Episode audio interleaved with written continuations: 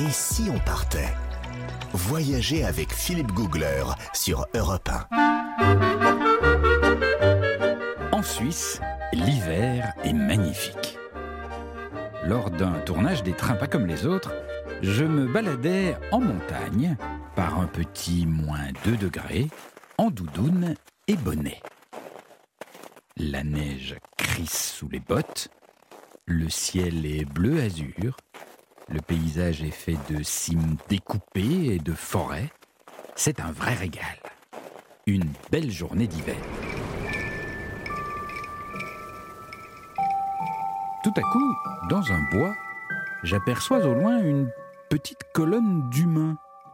Ils avancent en file indienne, mais j'ai l'impression de ne pas bien voir.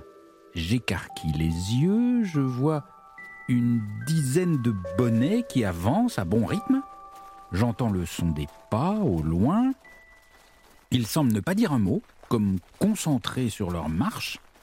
Mais surtout, je ne vois pas la moindre doudoune, pas la moindre écharpe, ni même un pull, et encore moins de t-shirt. Juste des corps dénudés. Et c'est bien ça, mes yeux ne me trompent pas, ils marchent tout nus. Enfin presque, j'aperçois quand même quelques caleçons, des maillots de bain et des chaussures. Alors je laisse le groupe s'approcher, toujours en colonne. Je leur fais un petit signe. Pas de réponse, rien. Deuxième signe. Cette fois c'est clair, c'est un refus. Ils ne veulent pas être dérangés. Alors je suis quand même très intrigué, j'essaye de les suivre de loin, c'est pas simple. Ils vont vite, ça grimpe pas mal. Moi je suis un peu empoté dans ma doudoune. Heureusement, je les vois s'arrêter dans une clairière, là où il y a du soleil. Et je sens que c'est le moment pour parler. Donc je leur demande, mais qu'est-ce que, qu'est-ce que vous faites? Et le leader du groupe me répond, euh, bah on prend le soleil. Oui, là, oui, dans la clairière, mais tout à l'heure dans la forêt sombre, tout nu. Mais on est mieux qu'habillé. On fait ça deux fois par semaine, dans le silence, en harmonie avec la nature, pour se sentir vivant, et puis pour pas être malade.